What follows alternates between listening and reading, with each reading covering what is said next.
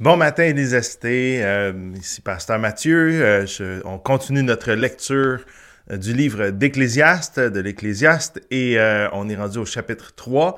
Et ce matin, on va se poser une question fort intéressante sur pourquoi on fait tout ce qu'on fait, hein? pourquoi on, on agit bien, pourquoi, qu'est-ce qui nous motive à faire des bonnes choses? Alors, on va réfléchir sur ça ce matin. Bonne méditation quotidienne.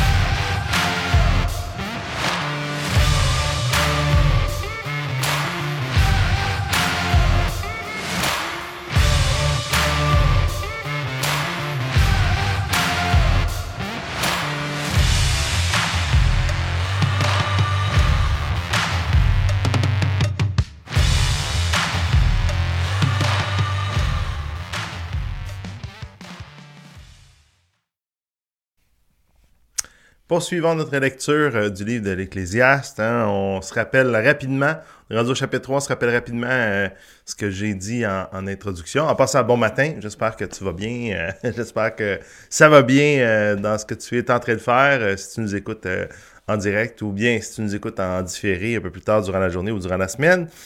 Mais c'est ça. donc, on se rappelle pour le livre de l'Ecclésiaste, pour bien le comprendre, l'Ecclésiaste, c'est ce, cet enseignant euh, le Kohelet, hein, en hébreu, c'est Kohelet, qui est euh, qui vient nous apporter une, euh, une réflexion sur la vie, le sens de la vie. Et je suis assez convaincu que c'est un des livres les plus importants pour notre époque, pour bien comprendre la Bible, bien comprendre la pensée de Dieu. Ça vient vraiment confronter différentes pensées de l'homme postmoderne, l'homme et la femme postmoderne, mais l'homme avec un grand H, l'être humain postmoderne, occidental, qui euh, croit que la vie est, euh, simplement euh, ce, que, l'on vit ici, hein, est matériel. On appelle ça une pensée matérialiste, pas que l'idée qu'ils veulent s'accumuler des biens, c'est pas tant cette idée-là que l'homme pense bien que l'accumulation de biens est importante, le, consumérisme, le fait d'être un des aides de consommation, c'est très fort aussi, mais c'est pas tant ça que on, pense que la vie n'est que matérielle. Hein. Il n'y a pas rien de transcendant, spirituel, l'homme postmoderne pense ça, et, ça vient vraiment confronter cette pensée-là dans le livre d'Ecclésiaste, et particulièrement euh, au chapitre 3, là, il y a quelque chose de vraiment intéressant, et euh, ça pose, à vous moins, ça répond à la question suivante, et c'est pour ça que c'est la question que je veux t'amener à réfléchir euh, avec moi ce matin, c'est pourquoi faire le bien, sachant que Dieu ne bénit pas toujours nos bonnes actions? Même au contraire, parfois nos bonnes actions, les bonnes choses qu'on fait nous apportent du malheur. Donc, pourquoi faire le bien d'abord? Pourquoi est-ce que, euh, il me semble, ça serait été tellement simple hein, si Dieu avait euh, tout simplement béni nos bonnes actions puis puni nos mauvaises actions, ça nous aurait appris à, comme ben qu'est-ce qu'il faut faire de bien puis qu'est-ce que de pas d'arrêter de faire les choses qui sont mauvaises. pourquoi est-ce que Dieu parfois même bénit le méchant? c'est vraiment le chapitre 3 nous, nous parle de cette question là nous parle, en vrai dire, pas juste de cette question-là, mais euh, la réflexion de l'enseignant, l'ecclésiaste ici, c'est vraiment euh, sur euh, les actions qu'on pose. Qu'est-ce qu'on fait du temps qu'on a? C'est vraiment ça l'idée.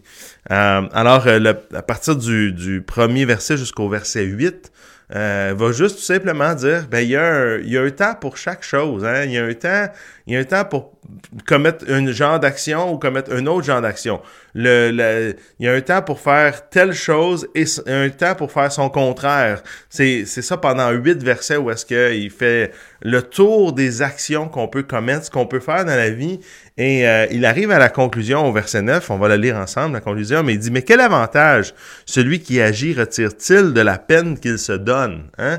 Commence en, en introduisant ce chapitre-là en disant, il y, a un, temps pour chaque chose. Hein, on peut choisir de faire telle chose, on peut choisir de faire telle chose, mais c'est quoi, qu'est-ce que ça vaut la peine de...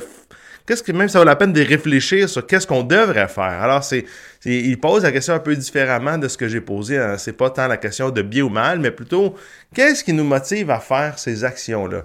Euh, alors, euh, il continue à partir du verset 10 à 15 et euh, il va justement nous mentionner qu'il y a quelques excellents versets dans cette section-là. Mais euh, je vais lire à partir du verset 12. Il dit, J'ai reconnu que leur seul bonheur, hein, le, bonheur de l'être humain, consiste à se réjouir euh, et à bien agir pendant leur vie, et que si un homme mange, boit et prend du plaisir dans tout son travail, c'est un cadeau de Dieu. Alors ici, ce qu'il est en train juste de mentionner, c'est ben au final, c'est que l'être humain ça fait partie du, sens de la vie ici, de prendre plaisir à faire de bonnes choses, à faire le bon choix, prendre la bonne décision, à faire la, bonne chose au bon moment. Mais même ça, euh, de pouvoir faire ça, de prendre plaisir, euh, c'est vraiment, c'est Dieu qui, qui, le permet parce que sans lui, on, ne pourrait pas le faire. On, ne serait pas capable de soit faire le bon choix ou même de le faire point, d'être capable d'agir. Parce que en lui, le mouvement et l'aide, comme va dire l'apôtre Paul dans le, le livre des Actes euh, euh, au chapitre 17, c'est lui, de lui vient la vie. Hein? Alors, c'est un peu son, son état ou sa, sa conclusion. Dit, ben, le plaisir, dans le fond, c'est de faire la bonne chose. Mais c'est là où il va un peu plus loin à partir du verset 16. Il va dire quelque chose de vraiment intéressant. il va dire, mais au fond, là, OK, c'est beau de dire ça qu'on va prendre plaisir à faire de bonnes choses, mais, mais quand on y pense, c'est un peu poche pareil.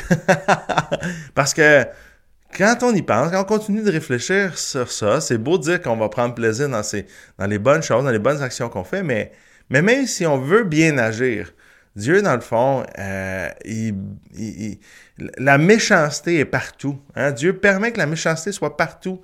Euh, les bons jugements sont atteints de méchanceté, les mauvais jugements sont atteints de méchanceté. Le, juste et l'injuste et, le méchant hein, sont, euh, sont tout simplement vont, vont avoir le même sort, vont, vont arriver au même constat, à la même finalité. Les deux vont mourir, puis c'est la mort, elle, vient comme rééquilibrer toute chose, mais d'un autre côté, même, c'est un peu injuste parce que pourquoi, puis c'est un peu ça qui est sous-entendu ici, pourquoi Dieu ne ferait pas vivre le juste et mourir le méchant? Hein? C'est ça. Pourquoi il ne détruit pas le méchant et euh, ne fait pas juste comme bénir de la vie? Si c'est lui la vie, pourquoi il ne fait pas juste bénir de vie? Le juste? Hein? Mais non, les deux vivent le même sort. Même plus que ça.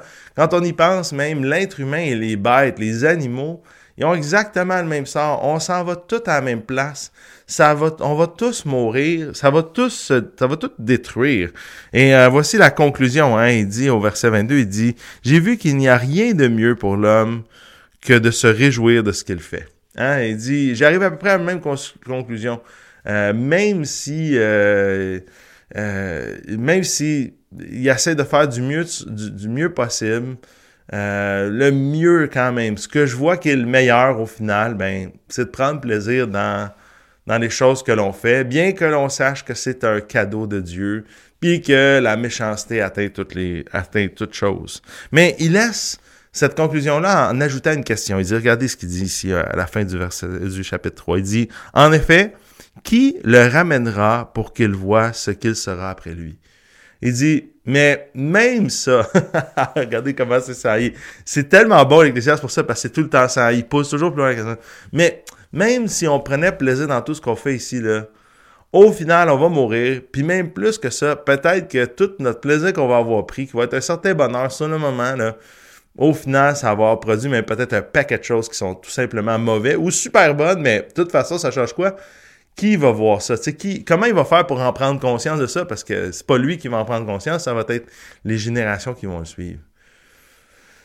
Peut-être encore ce matin, tu dis, Mathieu, c'était peut-être pas une bonne idée qu'on lise l'Ecclésiaste. parce que c'est pas super encourageant. Euh, ce matin, je veux pas te laisser avec ça parce que je trouve que euh, j'ai fait exprès, là, je sais pas si tu l'as vu, mais j'ai escamoté une des sections les plus importantes de ce chapitre-là pour qu'on puisse se rendre à toute la pensée de, de, l'auteur dans ce chapitre-là, mais pour trouver la solution dans des petites clés qui se trouvent justement entre le verset 10 et le verset 15. Et euh, j'aimerais ça le lire et faire quelques commentaires avec, euh, ces versets-là. Il dit, j'ai vu, euh, j'ai vu quelle occupation Dieu réserve aux, humains. Hein? Il dit, je pense comprendre à quoi ça sert de vivre ici, puis euh, quel est le but de nos actions? C'est un peu ça comme la façon dont il dit. Il dit, il fait toute chose, il fait toute chose belle au moment voulu. C'est un des plus beaux versets de la Bible, celui-là. Hein? Il fait toutes choses belles au moment voulu. Hein? Une autre version disait, il fait toutes choses bonnes en son temps. Hein? C'est Dieu qui fait toutes choses bonnes en son temps. Il a même mis dans leur cœur la pensée de l'éternité, même si l'homme ne peut pas comprendre l'œuvre que Dieu accomplit du début jusqu'à la fin. Il dit, ici c'est super intéressant, il dit Dieu est au contrôle il sait, lui, qu'est-ce qu'il a à faire. Et lui, lui, il a pas ce problème-là de est-ce que, ce que je fais, je fais-tu la bonne chose, je la fais-tu au bon moment? Non. Lui, là, il fait tout le temps la bonne chose au bon moment. C'est ce que ce passage-là ici dit. Deuxième chose que ce verset-là dit ici, c'est et même une des belles choses qu'il a fait, malgré le fait qu'il est brisé, l'être humain, Dieu vient placer dans son cœur la pensée de l'éternité. C'est de ce verset-là que vient la citation de Blaise Pascal qui dit que nous avons dans le cœur un trou en forme de Dieu. C'est vraiment cette pensée d'éternité-là. C'est, c'est savoir que dans notre cœur, on a beau être un homme postmoderne, on a beau être une femme postmoderne, qui pensons que la vie s'arrête ici sur Terre. Mais dans notre cœur, nous avons un dépôt, un trésor, un petit cadeau qui est, hmm, il doit sûrement avoir quelque chose après. Hmm, qu'est-ce qui est arrivé avant que moi je sois là? L'éternité est dans notre cœur. La pensée de l'éternité, elle est là, elle est imprégnée en nous. Et nous savons qu'il y a quelqu'un qui est là, plus grand que nous, qui nous dépasse. C'est imbriqué dans notre cœur. Parfois, on peut essayer de, ne pas y penser, on peut essayer de le nier, mais c'est quand même dans notre cœur. Puis, la troisième chose que ce verset-là dit, c'est c'est impossible à comprendre l'éternité. Cette pensée-là est, est dure à saisir. Elle est justement Hevel, comme on le voit. Pas juste vanité, mais l'aspect de insaisissable. C'est un peu dur à comprendre ou à saisir encore cette pensée-là, mais, mais on sait qu'elle est là. On sait qu'elle est présente. Et, euh, et c'est par la suite qu'il va dire justement le verset que je vous ai lu. Hein, J'ai reconnu que leur seul bonheur consiste en le bonheur d'être humain à se réjouir et à bien agir pendant leur vie et que si un homme mange, boit et prend plaisir dans tout son travail, c'est un cadeau de Dieu. Ici, il rajoute et dit, mais ça reste quand même que malgré que la pensée d'éternité nous habite, on a des actions à faire à tous les jours. Et dans nos actions à faire tous les jours, ça reste que de ce côté-ci de l'éternité, il y a une joie à faire la bonne chose, à prendre plaisir dans ce qu'on fait, sachant que ces choses-là que l'on fait, c'est quand même un cadeau de Dieu, que c'est Dieu qui décide si on peut les faire ou pas, parce qu'il faut qu'il nous donne, comme on a dit tantôt, la vie, la capacité de le faire. Donc, il y a un plaisir, il y a une joie là-dedans, mais c'est pas terminé. Il continue, voici ce qu'il dit. Et j'ai reconnu que tout ce que Dieu fait durera toujours, sans qu'on puisse ajouter ou enlever quoi que ce soit. Hein? Ici, il dit, mais lui, il est éternel. Lui, quand il agit, il agit avec pas juste avec pas juste une pensée dans son cœur de l'éternité. Il agit avec une pleine conscience de l'éternité. Puis lui, dans le fond, là, ça va toujours. Qu'est-ce qu'il fait? Il fait toujours la bonne chose au bon moment. Pour lui, c'est jamais un problème de se poser la question qu'est-ce qu'il doit faire? Ce qui est fait, c'est ce qui devait être fait. Puis ces choses-là, ils vont durer. Puis ce qui a été fait, ben, il va être refait parce que c'est Dieu qui est au contrôle. Ça a le besoin d'être fait. Parce que Dieu, c'est lui qui mène, c'est lui qui dirige. Mais il dit, regardez ce qu'il rajoute. Il dit, et que Dieu agit de cette manière afin de quoi? Afin qu'on éprouve de la crainte devant lui. Quand on est face à l'éternité, quand on est face à ce Dieu éternel-là, ça nous, wow, attends une minute, là. Hey, je suis pas devant n'importe qui, je suis devant l'Éternel. Je sais que cette pensée-là me connecte avec lui, ce trou-là me connecte avec, avec ce Dieu éternel-là, mais en même temps, ça m'amène devant un genre de précipice, un genre de grand gouffre, puis je me dis, wow, ça me donne le vertige de savoir que Dieu est éternel et que lui, ce qu'il fait, ce qu'il choisit, ce qu'il décide, c'est bon, c'est bien, mais ça va durer. Il dit, ce qui existe a déjà existé, tout comme ce qui existera, et Dieu ramène ce qui est passé. Dieu est au contrôle, Dieu dirige. À fond, ce que, euh, ici euh, l'Ecclésiaste fait, c'est la même réponse que Dieu donne à Job après toutes ses péripéties, après toute cette discussion avec ses amis. Dieu arrive et dit, je veux juste te rappeler quelque chose, Job. Je suis Dieu. Voici ma réponse. Voici ma réponse. Ma réponse, Job, c'est pas je vais t'expliquer ce qui s'est passé puis pourquoi tu souffres. Non, ma réponse, c'est simplement je suis Dieu. Je suis éternel. Rappelle-toi que t'étais où, Job, quand, quand, les montagnes sont apparues? T'étais où quand les astres ont été créés dans le ciel? Job, t'étais où, toi? T'étais pas là. Moi, j'étais là. J'étais pas juste là. Je suis le créateur de toutes choses cette pensée-là, à la fois, nous donne le vertige. Comme dit l'Ecclésiaste, nous amène à avoir une certaine crainte de lui. Et c'est sain, ça. C'est très bon. C'est pas une, pas une mauvaise crainte. C'est une crainte qui nous ramène, attends une minute. Je suis petit, je suis faible, je suis limité, je suis brisé. Et je suis face à un Dieu parfait, bon et éternel. Et ça, c'est très sain qu'on ait cette crainte-là, cette pensée-là qui se renouvelle en nous à travers le livre de l'Ecclésiaste. Maintenant, qu'est-ce qu'on fait avec ça? Bien, certainement, ce que ça nous dit, comme je vous ai dit, c'est que ça nous dit que l'Ecclésiaste ici nous rappelle Dieu est Dieu, Dieu est éternel. Et euh, l'autre chose que nous rappelle l'auteur de l'Ecclésiaste dans ce chapitre-là, c'est ben un jour, on va être devant lui, devant l'Éternel. Comment on peut donc répondre à ma question hein? Qu'est-ce qui qu'est-ce qui nous pousse à faire le bien? Pourquoi est-ce qu'on ferait le bien, sachant que Dieu va pas bénir automatiquement tout le temps les bonnes choses qu'on va faire? Mais une des choses qui nous pousse à faire le bien, c'est de savoir qu'un jour, on va être devant ce juge, ce juste juge éternel-là, qui va avoir connu toutes choses de notre vie, qui va savoir. À vrai dire, on n'aura pas besoin de défendre. C'est pas comme ici la justice humaine où on va, on peut défendre notre cause, puis on peut essayer de, de, de, de convaincre le juge. On n'aura pas rien. On parlera même pas devant le juge parce qu'il va avoir connaître, il va avoir connu toutes choses, ce, ce juge éternel. Et euh, un jour, on va être devant lui, on va passer en jugement et notre vie va, va peser. Et, c'est quoi qui va peser dans la balance de notre vie? Et c'est pour ça que c'est devant ce juge-là qu'on s'aperçoit que, youps, euh, il y a beaucoup de choses que, aïe, aïe, il va tout savoir, il va tout savoir. Tout, tout, tout savoir, tout savoir. Tout ce que tu as fait, tout ce que tu as dit, tout ce que tu as pensé, euh, tout ce que tu n'as pas fait, tout ce que tu n'as pas dit, tout ce que tu n'as pas voulu penser, tout ça, Dieu va le savoir et il va passer ta vie devant un, dans un filtre. Est-ce que ça va passer? Et la réponse à ça, c'est définitivement aucun être humain ne va passer. Parce que on est tous pécheurs, tous brisés, et on a tous commis l'irréparable. On lui en a tous voulu, on a tous voulu le rejeter, on a tous dit non, on a tous, euh, d'une façon ou d'une autre, pas fait la bonne chose au bon moment. Il y a, il y a un moment pour toute chose, mais il y a des moments qu'on a décidé de faire autre chose que ce qu'on aurait dû faire. Et c'est pour ça que, oui, ça devrait nous pousser, de savoir qu'on va passer dans le jugement, ça devrait nous pousser à faire le bien, mais, mais, ça, mais quand même ça, on s'aperçoit que c'est heaven. Pourquoi? Parce que c'est insaisissable, on s'aperçoit qu'on ne passera pas. La seule façon de pouvoir être trouvé juste devant Dieu, c'est parce qu'il avait déjà planifié. Même avant que l'Ecclésiaste écrive et dise ces paroles, il avait déjà planifié qu'un sauveur viendrait. Et euh, il l'avait pas l'a pas juste planifié dans notre cas nous, beaucoup, plusieurs années après ce que l'Ecclésiaste a écrit, presque mille ans après, euh, il est venu sur terre, il est venu nous sauver. Cette personne, c'est Jésus-Christ qui est venu prendre sur lui nos fautes. Et ça, c'est extraordinaire parce que à cause de Jésus, quand on place notre foi en lui, on sait qu'on va passer en jugement, mais le jugement, le grand juge va dire c'est déjà payé. Si on place notre foi en Jésus, c'est déjà payé. C'est pas parce qu'on est meilleur, c'est pas parce que nous, on va avoir fait toutes les choses au bon moment, non, c'est déjà payé. Alors, j'oserais dire qu'il y a encore une meilleure motivation même que le jugement, c'est tout simplement un grand merci à Jésus. Merci Jésus. Je veux faire les bonnes choses dans ma vie présentement. Je veux trouver les meilleurs moments pour faire les meilleures choses. Pourquoi? Parce que Dieu me bénit? Non.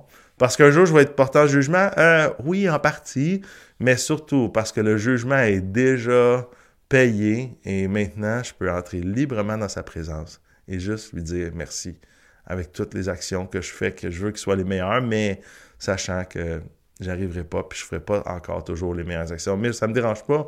Pas que ça me dérange pas de faire des mauvaises actions, mais ça ne vient pas me...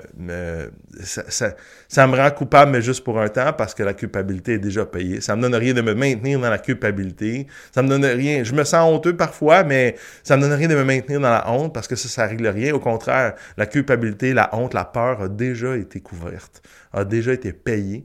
Et c'est pour ça que je peux librement faire les bonnes choses que Dieu me demande de faire. Et ça, c'est la meilleure des motivations. Alors, euh, ce matin, euh, je ne sais pas qu'est-ce que, pour toi, de ton côté, euh, qu'est-ce qui te pousse à faire le bien, mais quel chapitre, encore une fois, qui nous, euh, qui nous fait réfléchir sur qu'est-ce qui nous motive, qu'est-ce qui nous pousse à agir de la bonne façon? Puis c'est bon parce que on peut dire, oh oui, mais Mathieu, ça, je savais ça, ou même, ah, mais Mathieu, moi, je, veux vraiment faire les choses pour Jésus. Ah, amen, amen, mais ça, quand, sais-tu quand est-ce qu'on le sait? C'est quand est-ce qu'on sait qu'on fait les choses par, euh, avec la bonne motivation? C'est quand on fait quelque chose de bien puis qu'on n'a pas de reconnaissance. C'est quand on fait quelque chose de bien, puis euh, les gens même nous en veulent parce qu'on a fait de la bonne chose, mais les gens nous en veulent pareil parce qu'eux autres, ils ont l'impression qu'on a fait de la mauvaise chose. C'est euh, quand on fait la bonne chose, puis que ben, il y a personne qui le voit, que c'est fait dans l'ombre. c'est quand on fait la bonne chose, puis que euh, cette bonne chose-là nous amène à avoir plus de mauvaises conséquences, nous amène à souffrir, nous amène à, payer un prix. Hein, on, veut faire la bonne chose, mais en retour, ce qu'on reçoit, c'est de la critique, c'est euh, de l'amertume, c'est euh, du jugement. on veut faire la bonne chose, mais les autres rejettent la bonne chose qu'on veut faire. Et comment on fait pour savoir qu'on est bien motivé? Bien, c'est qu'on garde notre joie, on garde notre paix malgré tout ça. ça, on sait qu'on le fait pour la bonne raison parce que euh, on le fait pas pour tout, pour que les autres nous reconnaissent, pour que nous, nous même on soit comblés. On le fait parce que Jésus a déjà payé pour nous. Et ça, ça nous rend, ça nous donne la liberté de faire la bonne chose, peu importe ce qui va arriver par la suite. On va ça terminer ce matin en priant. Alors, euh, j'aimerais ça prier pour chacun de nous qui écoute. Si tu écoutes ce matin, peut-être besoin besoin d'entendre ça. Peut-être que tu as besoin aussi que je prie avec toi. Alors, je voudrais prier avec toi pour demander au Seigneur qu'il nous accompagne et nous aide à prendre les bonnes décisions au cours de la journée et au cours de la semaine. Prions ensemble. Seigneur Jésus, merci parce que, comme on l'a vu dans ce passage-là, il y a un temps pour chaque chose. Il y a un temps pour faire... Euh, euh, il, y a, un temps pour pour naître, un temps pour mourir, il y a un temps pour euh, planter, il y a un temps pour arracher, il y a un temps pour arracher ce qui était planté, il y a un temps pour tuer, il y a un temps pour guérir, il y a un temps pour démolir, il y a un temps pour construire, il y a un temps pour pleurer, il y a un temps pour rire, il y a un temps pour se lamenter, il y a un temps pour danser, un temps pour lancer des pierres, un temps pour ramasser des pierres, un temps pour embrasser, un temps pour s'éloigner et des embrassades, un temps pour chercher et un temps pour perdre, un temps pour garder et un temps pour jeter, un temps pour déchirer et un temps pour coudre, un temps pour se taire et un temps pour parler, un temps pour aimer et un temps pour détester, un temps pour la guerre et un temps pour la paix. Seigneur, euh, il y a un temps pour chaque chose, puis euh, euh, quelle est la bonne chose à faire dans ce que tu nous demandes de faire? C'est pas toujours simple. Parfois, on se pose beaucoup de questions, mais, mais encore même ça, ces questions-là qu'on se pose, ça vient nous amener à dépendre de toi, à te demander ton aide. Seigneur, peux-tu venir nous aider cette semaine à faire la bonne chose, mais aussi à être bien motivé? Puis Seigneur, euh, souvent tu veux nous faire comprendre que notre motivation n'est pas juste, n'est pas bonne. Et euh, tu euh, amènes de la souffrance, tu amènes des circonstances vraiment désagréables pour nous faire voir nos motivations. C'est pas que toi tu ne le sais pas, c'est pas que toi tu as besoin de le voir, toi tu connais déjà ce qui nous motive, mais nous des fois on se fait à croire qu'on est bien motivé. Seigneur, aide-nous à pouvoir euh, continuer de garder euh, le cap à faire les bonnes choses, mais pas juste ça non plus, à être bien motivé pour faire les bonnes choses. Et Seigneur, la véritable motivation, c'est ce que tu as déjà fait pour nous. Seigneur, merci. Merci énormément de nous libérer, de nous avoir sauvés, d'avoir pris sur toi ce que nous ne sommes pas capables de faire. Et Jésus, je te prie pour cette semaine, pour euh, les choses qui vont nous arriver, que tu puisses nous aider à, garder le focus sur toi pour euh, conserver la paix qu'on peut trouver en toi, la joie qu'on peut trouver en toi, peu importe les circonstances qui nous arrivent. C'est dans ton nom que je te prie, Jésus. Amen. Amen. Que le Seigneur te bénisse abondamment encore une fois aujourd'hui, cette semaine. Et merci beaucoup d'avoir été avec nous en direct ou de nous écouter en différé. C'est un plaisir de pouvoir faire ces capsules ensemble. Et on se voit jeudi prochain pour Ecclésiaste chapitre 4. À bientôt. Bye bye.